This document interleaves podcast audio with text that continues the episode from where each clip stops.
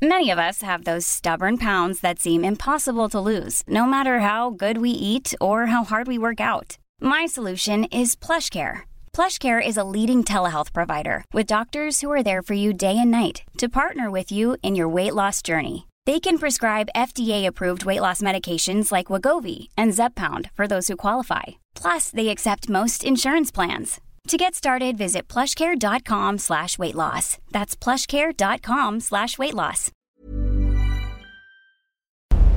Porque el mundo actual no se entendería sin la economía y los negocios. Acompaña a Mario Maldonado, el columnista de negocios más joven y objetivo del periodismo financiero, en su programa Bitácora de Negocios.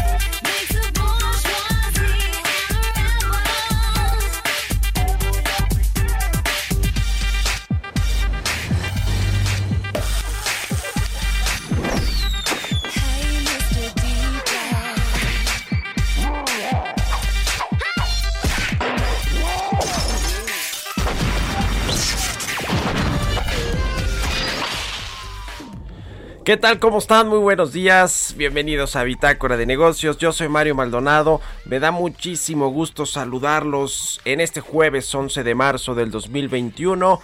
Saludo con mucho gusto a quienes nos escuchan aquí en la Ciudad de México por la 98.5 de FM, en Guadalajara, Jalisco por la 100.3 de FM y en Monterrey, Nuevo León por la 90.1 de FM, también al resto de las estaciones que nos retransmiten en otras ciudades y estados de la República Mexicana. En el sur de los Estados Unidos, en Texas, allá nos vemos a través de la televisión también. Y a quienes nos ven en la cabina del Heraldo Radio, nos siguen a través del streaming que está en la página heraldodemexico.com.mx. Un saludo para todos. Arrancamos como siempre tempranito aquí en el Heraldo Radio en Bitácora de Negocios. Son las 6 de la mañana con 4 minutos tiempo del centro de México. Y comenzamos el jueves con música. Estamos escuchando a Madonna y esta canción precisamente se llama Music es eh, pues de eh, uno de sus discos más eh, recientes o bueno ya no tan recientes de Madonna pero esta semana estamos escuchando canciones de las mujeres que han definido la historia de la música esto de acuerdo a la revista GQ y pues no podría faltar la llamada reina del pop en este listado Madonna que definió lo que sería el pop desde el momento en el que llegó a la escena de la, de la música. Bueno, vamos a entrar a la información. Hablaremos con Roberto Aguilar sobre los temas financieros más relevantes. Eh, eh, hay un menor temor inflacionario en Estados Unidos y esto catapulta los mercados globales. Estados Unidos y China confirman primer encuentro oficial en la era de Joe Biden y Netflix decide instalarse fiscalmente en México. Esto lo eh, dio a conocer ayer la Secretaría de Hacienda y Crédito Público, así que es una buena noticia para las finanzas de México, para la, pues la recaudación fiscal y también para Netflix que tiene ya en nuestro país uno de sus principales mercados, no solo de Latinoamérica, sino del mundo. Vamos a platicar con Gerardo Flores, economista especializado en análisis de políticas públicas, sobre el dinero en hogares de Estados Unidos. Este eh, cheque de 1.400 dólares que va a entregar Joe Biden o el gobierno de los Estados Unidos a sus ciudadanos para solventar la crisis económica. ¿Cómo se va a reflejar esto en el flujo de remesas a México? Seguramente va a ser eh, mayor todavía pues las remesas, el dinero que llega de nuestros paisanos, que el año pasado fue de 40 mil millones de dólares, una cifra estratosférica, ya es el principal ingreso en divisas que tenemos en México las remesas por encima del turismo que se nos cayó, de la industria automotriz que también se nos cayó y del petróleo, que tampoco estuvo bien en el 2020.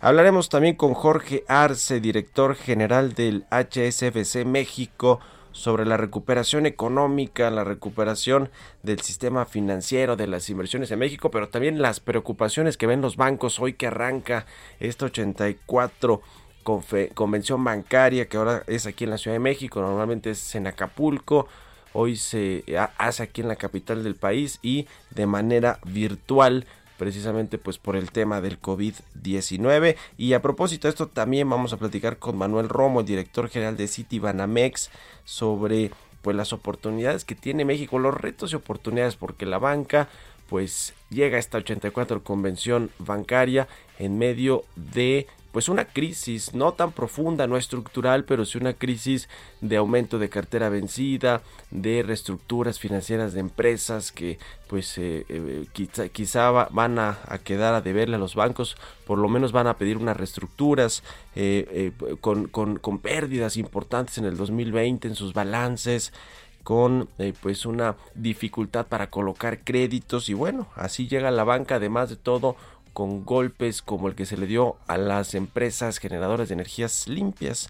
Eh, que, esto pues le afecta también a los bancos porque todas estas inversiones 44 mil millones de dólares pues estaban apalancadas en algún banco que tiene operaciones en México y por supuesto que le pega el sistema financiero. Vamos a hablarle de todo esto ya aquí en Bitácora de Negocios, así que quédese con nosotros, se va a poner bueno. Además ya es jueves, jueves uno de, mis días preferidos, no sé si jueves o viernes, pero es uno de esos dos. Y arrancamos ahora con el resumen de las noticias más importantes del día, ya lo tiene Jesús y Espinosa.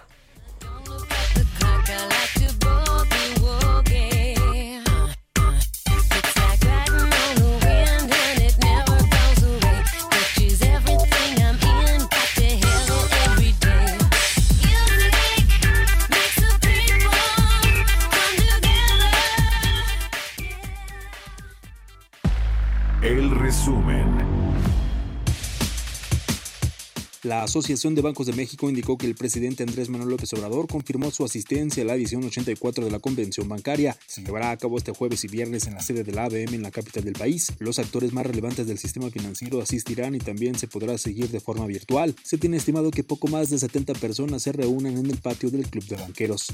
Especialistas de la Confederación de Cámaras Industriales aseguraron que el costo para el gobierno federal por indemnizar a los generadores privados que saldrán afectados por la reforma a la ley de la industria eléctrica ascenderá a 70 mil millones de dólares, aproximadamente entre 6 y 7 puntos del Producto Interno Bruto. El Servicio de Administración Tributaria recordó que la fecha límite para que las personas morales presenten su declaración anual es el 31 de marzo. Luego de que un año fungió como interina, Mónica Aspe fue nombrada como CEO de ATT México, siendo la primera mujer en ocupar este cargo en el país. De acuerdo con el Censo de Población y Vivienda 2020 del INEGI, en México existen 43.9 millones de viviendas particulares, de las cuales 6.1 millones están deshabitadas, mismas que se incrementaron 2.4% respecto al 2010, cuando había solo 4.9 millones de viviendas en esta situación. Este jueves se cumple un año de que el director general de la Organización Mundial de la Salud declaró que el coronavirus COVID-19 pasó de ser una epidemia a una pandemia. Bitácora de negocios en El Heraldo Radio. El editorial.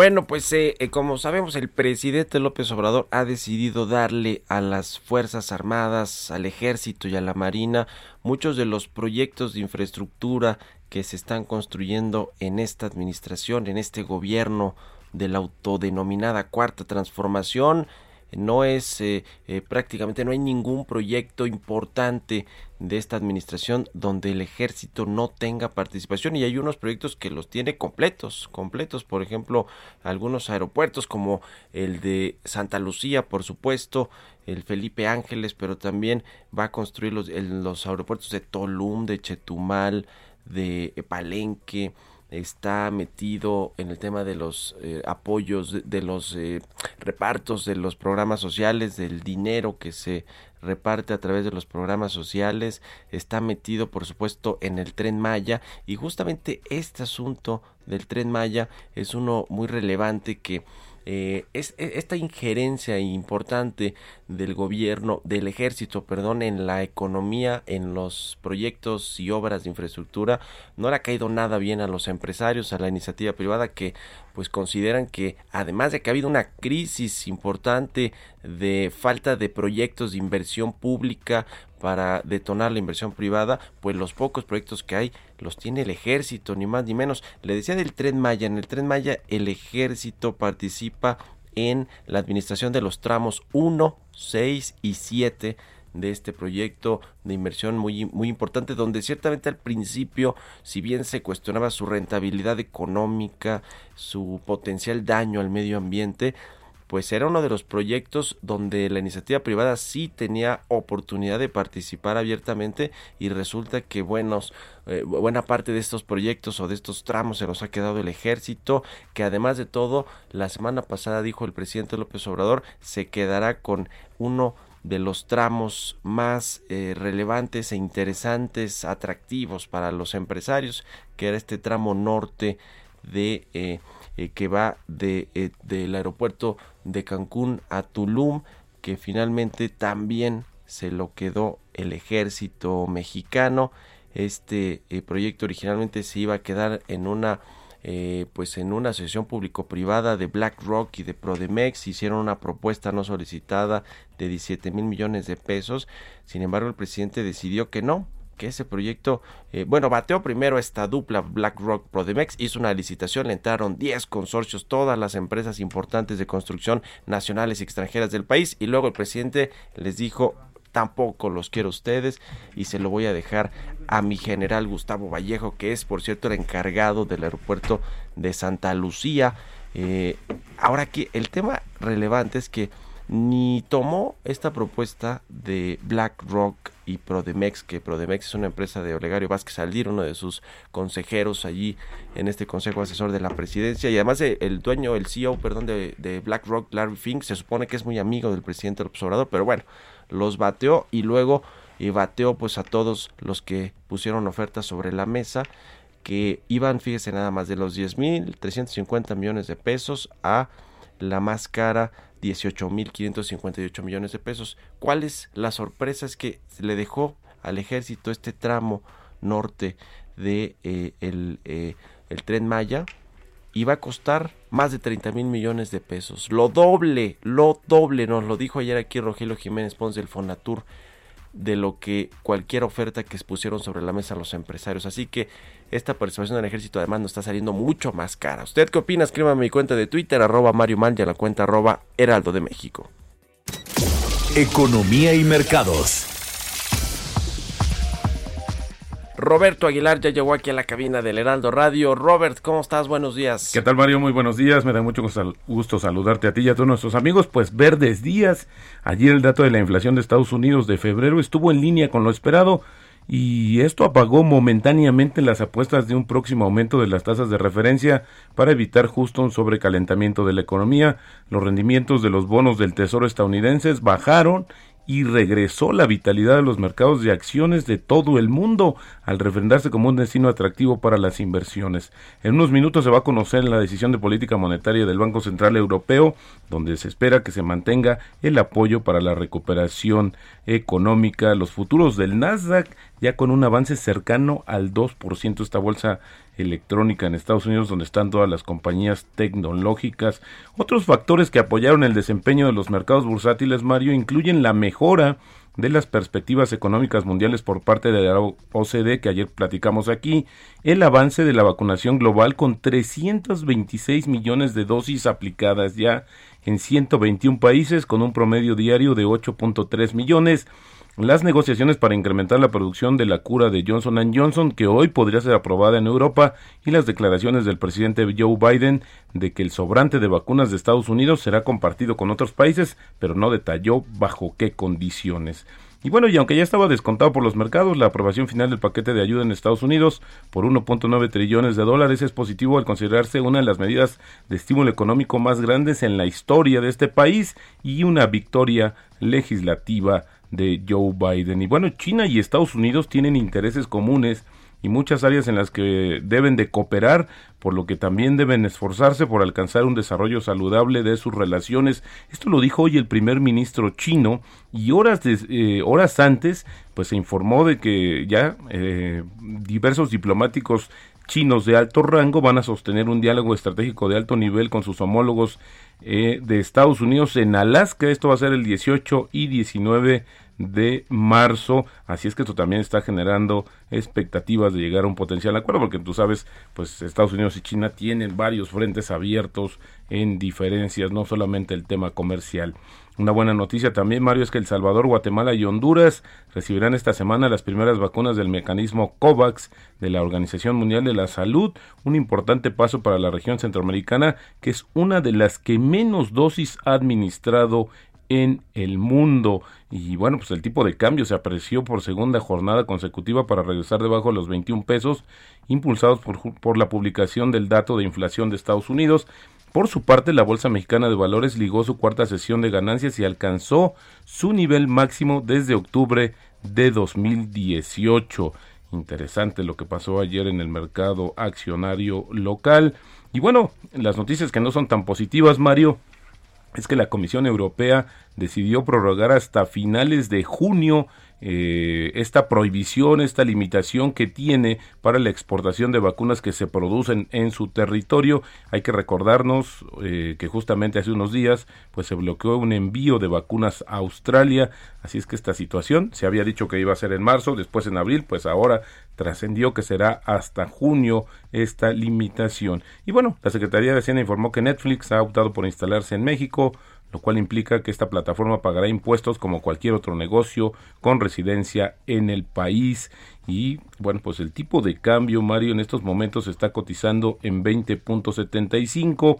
Y bueno, pues también hablando acerca de la edición 84 de la Convención Bancaria, esta frase que dice que el banquero es un señor que nos presta el paraguas cuando hace sol y nos los exige cuando empieza a llover. Esto lo dijo Mark Twain, escritor y humorista estadounidense. Y bueno, pues tendrá un poco de razón con los bancos. La verdad es que de repente hay personas que no tienen la mejor relación con las instituciones, pero yo creo que también si le cumples, te cumplen. Así de sencilla es la ecuación. Pues sí, y llegan a esta convención 84 con varios problemas, ¿no? Eh, yo creo que no se ha querido admitir realmente lo que el efecto que va a tener el golpe del COVID-19 y estas decisiones como la de la cancelación de algunos contratos a partir de la reforma que va que hizo el presidente al sector eléctrico, ¿no? Y que ahí está un gran problema. Yo a mí me, me han dicho por lo menos dos banqueros que le preocupa estos 40 mil, 44 mil millones de dólares que están invertidos en este sector y que ahora van a poner a la cola estos despachadores de energía con pues su efecto en el en los créditos porque todos están apalancados, ¿no? Todos tienen un crédito de algún banco que opera en México. Totalmente, pero una noticia positiva sin duda, Mario, será que es muy probable que también la banca anuncie el regreso del reparto de dividendos, una decisión que se tuvo que frenar. Bueno, tiene, además tienen mucha liquidez, eso sí, ¿no? Tienen muchas reservas y sus índices de capitalización altísimos. O sea, la, la banca mal no está. Mal no está. El problema es que quiere esa liquidez, quisiera no tenerla el banco y estar colocada en empresas y en personas, ¿no? Para que generen rendimientos, utilidades y demás. Exactamente, como un motor de la economía, como lo han dicho muchas veces la, la, Asociación de Bancos de México. Pues ya veremos cómo arranca esta 84 convención bancaria. Estaremos en Acapulco Vamos ahorita, a ¿no, Robert? Sí, hombre, Acapulco, pero bueno, bueno hablar. Gracias, Roberto Aguilar. Buenos días. Roberto Aguilar, síganlo en Twitter. Roberto AH, son las 6 con 20 minutos. Políticas públicas y macroeconómicas. Pues como todos los jueves, ya está aquí con nosotros Gerardo Flores, nuestro colaborador, es economista, especialista en análisis de políticas públicas y vamos a platicar con él sobre este eh, esta inyección de 1.9 billones de dólares en la economía estadounidense para recuperarse más rápido de la crisis. Gerardo, buenos días, ¿cómo estás? Muy bien, Mario, muchas gracias, muy buenos días. Un saludo para ti, todos los que nos escuchan. A ver, ayúdanos a dimensionar primero cuánto es 1.9 billones de dólares. ¿Cuántas veces la economía mexicana o, cómo, cómo la, lo dimensionamos? Pues mira, eh, un poco para darnos una idea, eh, la verdad es que estamos hablando de magnitudes pues, muy importantes.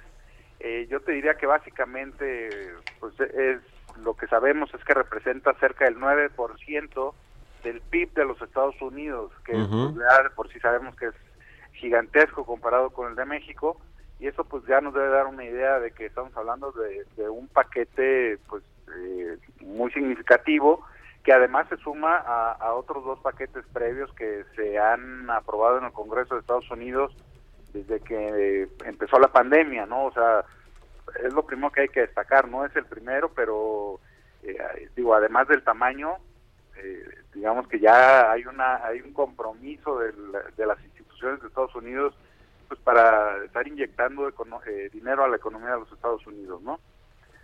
Eh, y bueno, lo importante de esto, eh, bueno, lo primero es que sí hay que hay que señalar que hay hay una decisión política que adopta ayer el presidente de Estados Unidos porque si bien había tenido acercamientos y diálogo con los legisladores del Partido Republicano, pues ayer sale este paquete sin un solo voto de, de representantes del Partido Republicano, ¿no? Eh, decidió al final, pues ni modo, aventarse eh, este especie de costo político, quizá podremos llamarlo así, que eh, tiene significado por el hecho de que solo fue aprobado con votos del Partido Demócrata. Pero bueno, se espera que esto tenga un impacto importante en la economía de Estados Unidos. De hecho, ya se han ajustado en, en las semanas recientes las expectativas de crecimiento de la economía de Estados Unidos y eso pues lo que va a ayudar a, sobre todo a México es a jalar a nuestra economía que pues, como bien sabes no tiene ningún programa económico realmente en forma eh, que esté ayudando a que la economía empiece a recuperarse no sin duda la economía pues hemos empezado la economía mexicana ha empezado a tener signos de recuperación en algunos rubros pues lo que hemos visto es que básicamente han sido los que están vinculados con el sector externo, ¿no?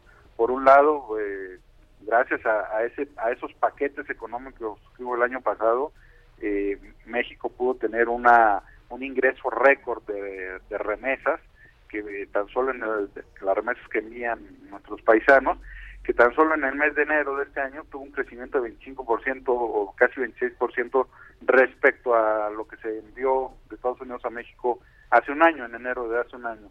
Eh, las exportaciones eh, sí andan medio alicaídas en el sentido de que el, al, cierre de diciembre de 2020 andaban casi 9% por debajo de lo que se había exportado a lo largo de 2019. Es decir, 2020 sí fue un año que sí sufrió los embates de la pandemia, eh, sí resintió la, la caída o el choque en la demanda en Estados Unidos, pero ya eh, digamos que con, con este paquete lo que esperamos es que la demanda interna en Estados Unidos empiece a crecer y eso va a jalar eh, las compras hacia México y eso nos va a ayudar eh, en consecuencia para que el, tanto exportaciones por un lado como las remesas por el otro eh, pues nos, nos, dan un poquito de impulso para la recuperación de la economía mexicana.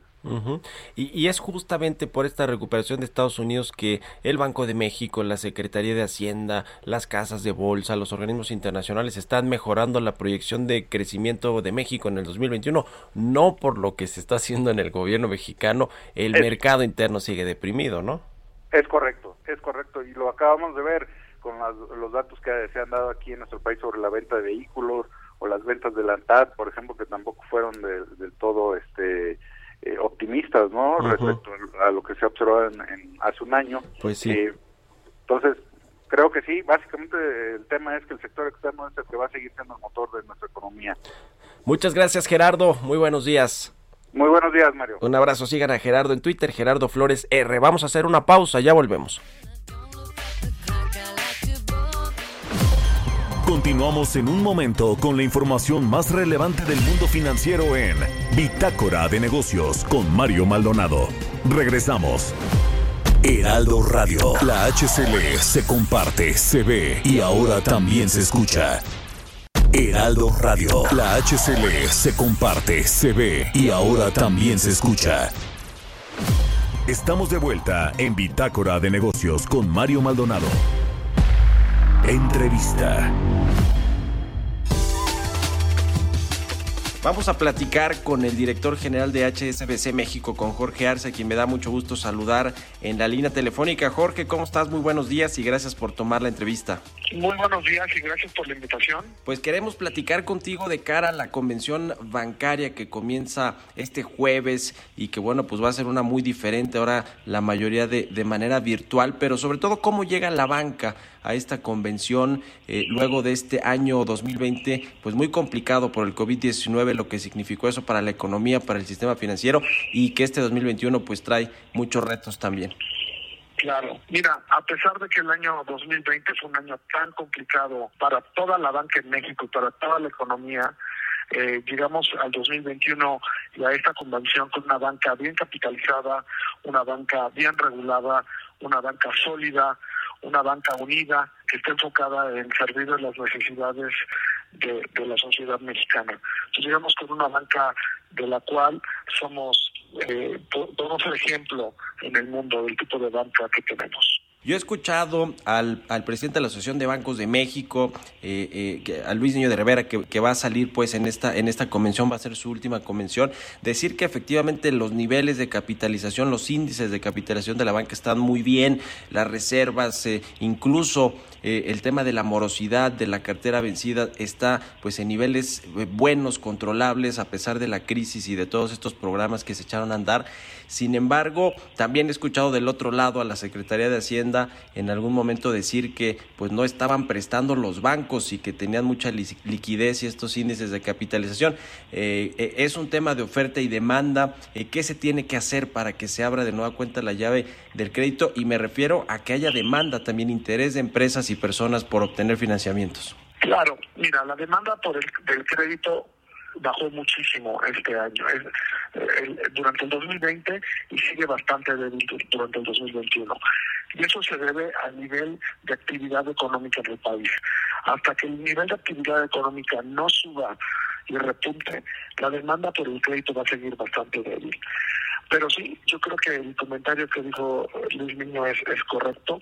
Tenemos una banca que a pesar que sufrimos el, una crisis muy profunda durante el 2020, seguimos bien capitalizados con buenos niveles de liquidez eh, y, y, son bancos muy sólidos los que operan en México.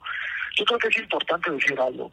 La principal función de la banca no es prestar dinero, sino es proteger los depósitos de nuestros clientes toda la actividad de prestar dinero, de invertir, es secundaria a nuestra obligación fiduciaria de cuidar los depósitos del pueblo de México. Ahora, ¿cómo está el clima de negocios en el país? Eh, la economía mexicana se está recuperando. La buena noticia me parece es que muchos organismos internacionales, las casas de bolsa, eh, los, los organismos que analizan las, las, variables y los indicadores económicos más relevantes, pues ven una recuperación mejor eh, que pudiera incluso superar hasta el 6% este 2021. Eh, la propia Secretaría de Hacienda del Banco de México tiene mejores perspectivas al inicio de año, a pesar de que enero fue complicado.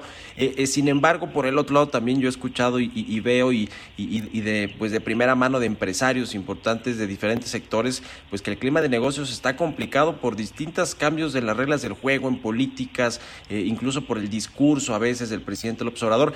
¿Qué opinan al respecto de esto eh, en HSBC, Jorge? Mira, tenemos el beneficio de tener un país muy diversificado, muy abierto, con una economía que hemos venido construyendo durante los últimos 30 años, que es una economía abierta, es una autonomía de mercado, que es parte integral de las de las eh, cadenas de, de, valor del mundo. Tenemos un peso que lo maneja el Banco Central, que es independiente, que es un baluarte no solo de México, sino del mundo, de nuestro Banco Central, eh, con la disciplina, y eso nos da una anclaje importante en la economía.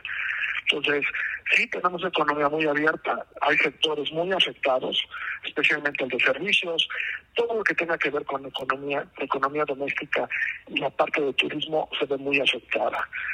Eh, sin embargo, la parte de la economía exterior en la cual exportamos eh, productos agrícolas, exportamos eh, productos manufactureros eh, y eso nos ayuda muchísimo a, a, amortiguar la crisis económica. Entonces, México tiene mucho, mucho que ofrecer las perspectivas no son tan malas como teníamos, eh, como estábamos preocupados al inicio de la crisis, porque tenemos este nivel de apertura global. En especial porque sabemos que Estados Unidos, que se está vacunando muy rápidamente, que está viviendo su economía muy rápidamente, va a crecer muy rápido. Entonces Estados Unidos nos está ayudando a que nuestros productos que exportamos hacia ellos más aparte las remesas que gracias al cielo nuestros compatriotas no nos han olvidado. El año pasado mandaron remesas récord a México de casi 40 mil millones de, de, dólares y este año esperamos que sea un monto más o menos similar. Nos está ayudando a amortiguar esta crisis económica. Y lo que va a determinar que también lo hagamos es la velocidad y efectividad del programa de vacunas que tengamos en México.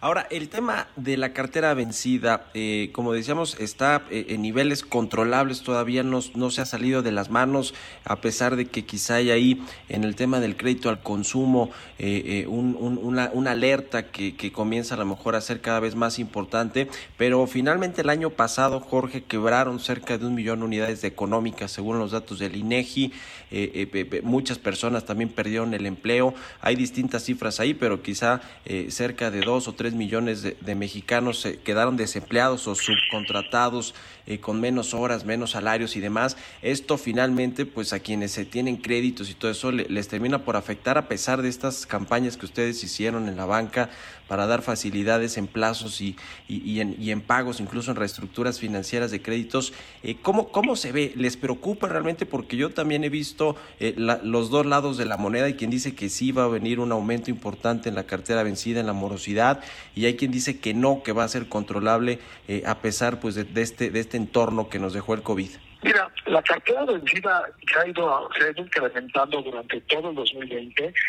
La gran mayoría de los bancos creamos reservas precautorias para afrontar esta, esta cartera vencida.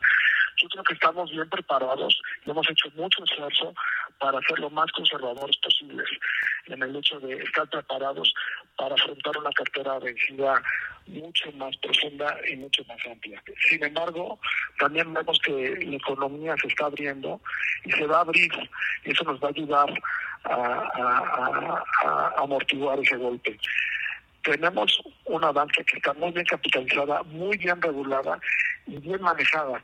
Entonces, sí, es algo de preocuparnos, nos tenemos que preocupar todos, todos los días, pero mucho de la pregunta depende qué tan rápido vamos a poder abrir la economía en México. Porque la parte externa va a funcionar muy bien. Estados Unidos está funcionando muy bien, las remesas están funcionando muy bien. Lo que tenemos que hacer es cómo manejamos la crisis de salud pública, cómo hacemos que los canadienses, los británicos y los, y los americanos vengan a nuestros vecinos turísticos lo más rápido posible, cómo podemos abrir las ciudades a restaurantes y a, comercios de, de servicios que puedan empezar a operar y eso va a hacer que nuestra cartera vencida se maneje y, y, y, se y esté dentro de los límites aceptables. Sin embargo, yo creo que el hecho de que está tan bien manejada la banca y también regulada y que hemos creado reservas de a niveles nunca antes vistos nos va a permitir eh, afrontar esta crisis inclusive si se prolonga. Jorge, ¿cómo, qué, les parece o cómo va a afectar a la banca eh, mexicana, eh, digamos, a los extranjeros que están en México y a la banca nacional el asunto de los cambios en el sector energético, por ejemplo, esta eh, reforma a la ley de la industria eléctrica, se habla de que son 44 mil millones de dólares que se han invertido en los últimos años o, eh, décadas en este sector y que bueno, pues ahora con los cambios de reglas del juego quizá habrá muchas empresas que ya no van a poder hacer frente a los compromisos financieros que adquirieron de la misma manera y esto también es una, es una alerta. ¿Qué, qué opinan de eso? ¿Cómo va a impactar a los bancos este tema de, los cambios al sector energético? Mira, vamos a, tener que encontrar la manera de que funcione lo que ya tenemos y abrir nuevos espacios de inversión a lo que se necesita. México no puede crecer sin inversión en la industria eléctrica. No puede crecer, porque es una parte tan importante para la actividad económica, pero también para el destino de la inversión, se necesita invertir en el sector eléctrico, en líneas de transmisión, en plantas de generación, en plantas de generación limpia. Además, aspiramos como país legítimamente a ser un país que contribuya al bienestar no solo de México, sino del mundo. Entonces, vamos a tener que encontrar con las nuevas reglas del juego espacios para cooperar y trabajar junto con el gobierno y junto con el resto de los jugadores en la industria para seguir invirtiendo y creciendo esa parte tan importante de la economía.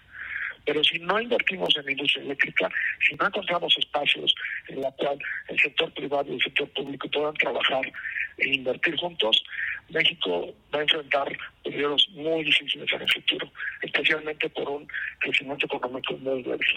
Jorge, la salida de bancos de inversión como JP Morgan que dejó en manos de otra de otra institución su negocio de banca patrimonial, de banca privada, ¿qué, qué le dice a pues a los jugadores que ya están aquí en México en este en este tema? ¿Es un, fue un asunto estratégico o realmente pues les preocupa que, que se den estas señales de que salen bancos de, de ciertos negocios en México? Mira, no conozco exactamente los detalles de por qué eh, cerró ese negocio eh, JP Morgan. Eh, yo, creo que es un, un, reacomodo de, de, su estrategia en el país. Sin embargo, yo no siento que haya una salida de bancos de México. Yo creo que seguimos, y además yo represento un banco mexicano que tiene accionistas globales, pero somos un banco mexicano, operamos bajo las reglas mexicanas, igual que todos los bancos del ADN, e igual que todos los bancos que tienen licencia en México. Entonces, de la conversación que he tenido con mis compañeros de gremio, todos tenemos discusiones, todos pensamos que México ofrece todavía muchas oportunidades, sin duda alguna. México es un país abierto, es un país que vamos a salir de, esta crisis económica con finanzas públicas mucho más sólidas si nos comparas con el resto de nuestros de nuestros peers en el mundo. Eh, tenemos mucho que ofrecer y es un gran lugar para invertir. Finalmente, Jorge, en este reacomodo que va a tener el sistema bancario en México, eh, eh, pues habrá algunos bancos que se recuperarán más rápido que otros, que entrarán a nuevos negocios, que aprovecharán las oportunidades que traen como las crisis, que, que, así sucede. ¿Cuál es la estrategia del HSBC México pues para, para eh, tomar un buen lugar en esta recuperación económica? Mira, México para nosotros es uno de los mercados más grandes a nivel global. Eh, HSBC es el banco occidental más grande del mundo. Es un banco muy sólido, con presencia importante en gran parte de los países del mundo. Y para nosotros México es un lugar estratégico. Y es un lugar estratégico porque podemos ofrecer la gama de productos, servicios y soluciones en su totalidad. Tenemos una banca retail muy grande que es que está a la vanguardia en productos, en la vanguardia en, en, protección y en seguridad eh, y que vamos a seguir creciendo. Nos interesa seguir creciendo en hipotecas, en, préstamos de coche, en seguros, en, tarjetas eh, de crédito y de débito. Eh, hay mucha oportunidad en México en ese sector. También somos un banco muy global de empresas, en la cual nosotros somos la puerta para que muchas compañías mexicanas vendan e inviertan en el extranjero y viceversa. Somos un banco que tenemos un, tecnologías de punta, eh, sólidas, que sabemos cómo manejar el riesgo. Entonces, vamos a seguir haciendo lo que hemos hecho muy bien. Eh, y sí, el año 2020 tuvimos que ser mucho más cautelosos, tuvimos que entender lo que estaba pasando. Yo creo que ahorita ya sabemos cómo está, qué, pasa cuánto va a durar la crisis, qué significó la crisis para nuestros clientes. Pero al final del día lo que queremos es estar cerca del cliente. Nuestra razón de ser es estar cerca del cliente, darle soluciones y productos, vendérselos de una manera transparente y justa para que sean sus clientes siempre. Pues te agradezco mucho, Jorge Arce, director general de HSBC México, que nos hayas tomado la entrevista y muy buenos días. Muchas gracias, ¿eh? quedan sus órdenes. Mario Maldonado en Bitácora de Negocios. Son las 6 con 45 minutos eh, de la mañana, tiempo del centro de México. Vamos a charlar con Manuel Romo, director general de City Banamex. Aquí me da mucho gusto saludar en la línea telefónica. Manuel, ¿cómo te va? Muy buenos días. Igualmente, Mario, mucho gusto saludarte. ¿eh? Saludo a Saludos a toda tu, audiencia. Muchas gracias por estar con nosotros eh, este jueves, Emanuel. Eh, a ver, viene la convención bancaria número 84, hoy arranca, es una convención muy distinta por lo que significó el 2020 en términos de el golpe que le dio el COVID-19, por supuesto a la salud y, y, a, la, y a la economía. Eh, ¿Cómo llegan los bancos, en particular Citibanamex, a este 2021 y a esta convención bancaria tras la pues el golpe que significó el 2020. Sí, Mario, yo creo que claramente nos cambió el mundo hace un año. Estando de estando en Acapulco ahorita todo lo que ha pasado es inimaginable, ¿no? Y yo creo que que afortunadamente gracias a una a un manejo prudente de, de la banca y a que yo creo que la banca aprendió de crisis pasadas, ahorita es una banca robusta, yo creo que es una banca comprometida con apoyar el, la recuperación económica que, que, le urge a nuestro querido México. Eh, y Citibanamex no es la excepción. En Citibanamex el año fue un año en donde transformamos al banco eh, desde operar remoto, ¿no? El 65% de la gente está operando en remoto, el 80% de las sucursales, pero con medidas de salud, eh, un, un foco digital muy, muy importante. Y terminando este año, viéndolo para atrás, pues terminamos con un, con un banco muy robusto en términos de, de liquidez, de capital. Entonces nosotros eh, estamos muy confiados en el potencial que tiene México para, para el futuro ahorita recuperar la inversión, recuperar el crecimiento. Creemos que, que el sector bancario es un aliado estratégico para el gobierno y para nuestros clientes, ¿no? Para, para la recuperación económica y estamos listos para para empezar en la medida en que la cautela que tienen nuestros clientes pues vaya vaya eh, llenándose de certidumbre no del futuro de nuestro país. Manuel cuáles son los dos principales retos que tiene la banca en este 2021 y en lo que va a ser la recuperación económica y del sector financiero y no sé si está por ahí el tema de la morosidad eventualmente de lo que sucede en el país con el clima de negocios el cambio de políticas como la del sector eléctrico. Qué es lo que más les preocupa a los banqueros en la recuperación económica? Yo creo que las dos variables que ahorita eh, eh, estamos constantemente viendo es el tema de la del control de la pandemia, Mario, que nosotros veamos que los contagios eh, consistentemente vayan bajando, que ahorita que viene Semana Santa no va a haber no vaya a haber un rebrote y también la velocidad de las vacunas, ¿no? Ese es un primer capítulo que creo que es muy importante que se acelere la vacunación y que y que la pandemia esté bajo control. Eh, por las repercusiones que esto tiene en el consumo interno fundamentalmente y en el empleo el segundo tema que bien comentas tú, pues es el tema de, apetito de la inversión, ¿no? Y el apetito de la inversión depende, sí, de los fundamentales de México que son muy fuertes, eh, de las instituciones que tenemos que proteger, pero hay que cuidar mucho la certidumbre eh, em, eh, para el inversionista. Y no es, una no, no, es una certidumbre de un año, es una incertidumbre de venir a invertir recursos sobre los que ya tienen nuestros connacionales aquí en el país de, de 20, 30 años en el país. Y como bien comentas, eh, temas como la reforma eléctrica pues sí generan inquietud y desconcierto en los inversionistas, ¿no? Em, la reforma puede tener implicaciones ya lo hemos comentado, eh, nosotros económicas, comerciales, ambientales y jurídicas. Eh, y en ese sentido, Mario, creo que son las dos variables que ahorita estamos cuidando más. La mora, eh, mira, nosotros tenemos un estimado que en los primeros seis meses de este año es cuando vamos a ver el pico de la mora de los portafolios. Afortunadamente, creo que los programas de apoyo a deudores fueron, fueron instrumentados con proactividad y en buen momento.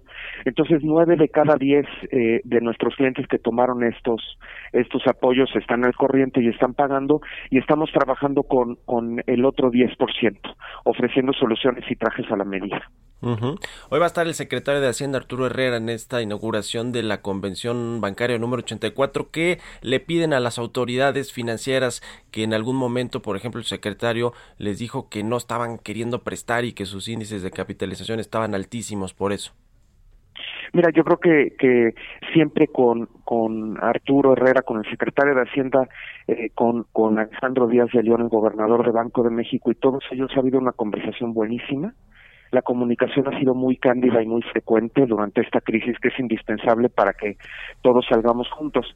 Y yo creo que ese es el mensaje que, que, seguramente el secretario va a escuchar.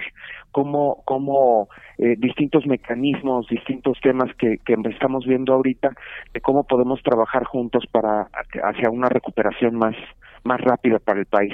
Y yo creo que vamos a ir bordando sobre temas eh, similares a los que te comento, garantías, eh, cómo trabajamos más, más en conjunto la banca de desarrollo y nosotros para prestar más a las pymes, eh, eh, cómo podemos seguir trabajando en la, en la certidumbre de México como un foco de inversión para aprovechar las oportunidades, en fin, Mario.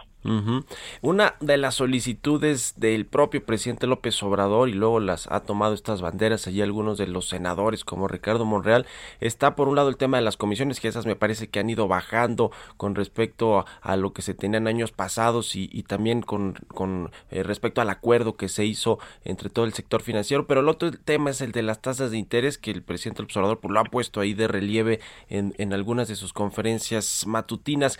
Eh, los bancos están dispuestos a, bajar más la tasa de interés para ayudar a que haya más demanda de créditos tanto de, empresas pequeñas y medianas como de personas, Manuel?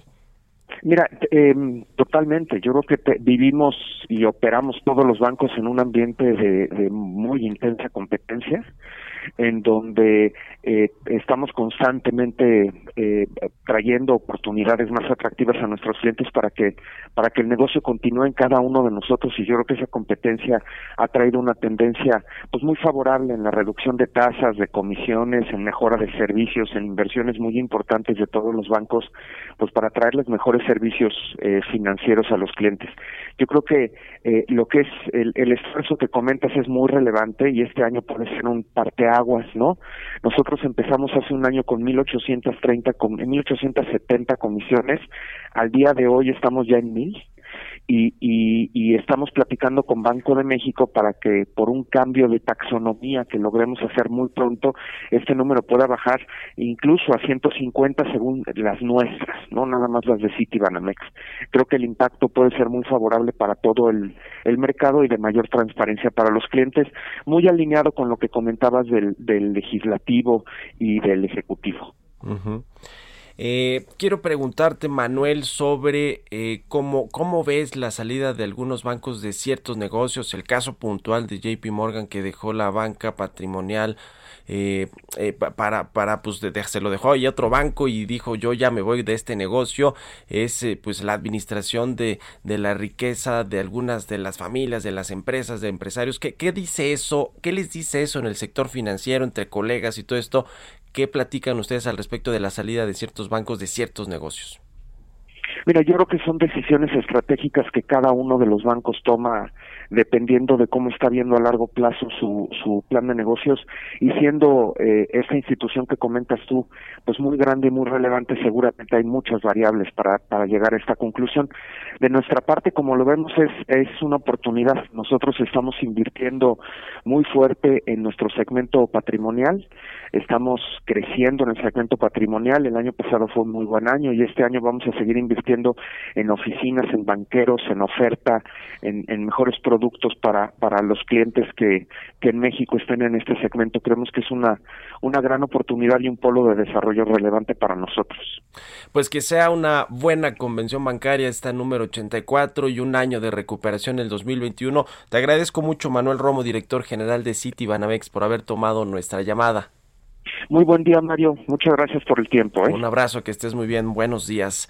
Pues muy interesante todo lo que va a suceder hoy y mañana en la convención bancaria que será pues de manera virtual esta ocasión, pero que sin duda será una de las más importantes por lo que significa la recuperación económica y la participación activa de la banca y de todo el sector financiero en esta recuperación. Con esto llegamos al final de Bitácora de Negocios este jueves. Les agradezco mucho, mucho que nos hayan acompañado. Quédense aquí en el Heraldo Radio con Sergio Sarmiento y Lupita Juárez y nosotros nos escuchamos mañana tempranito a las 6. Muy bueno.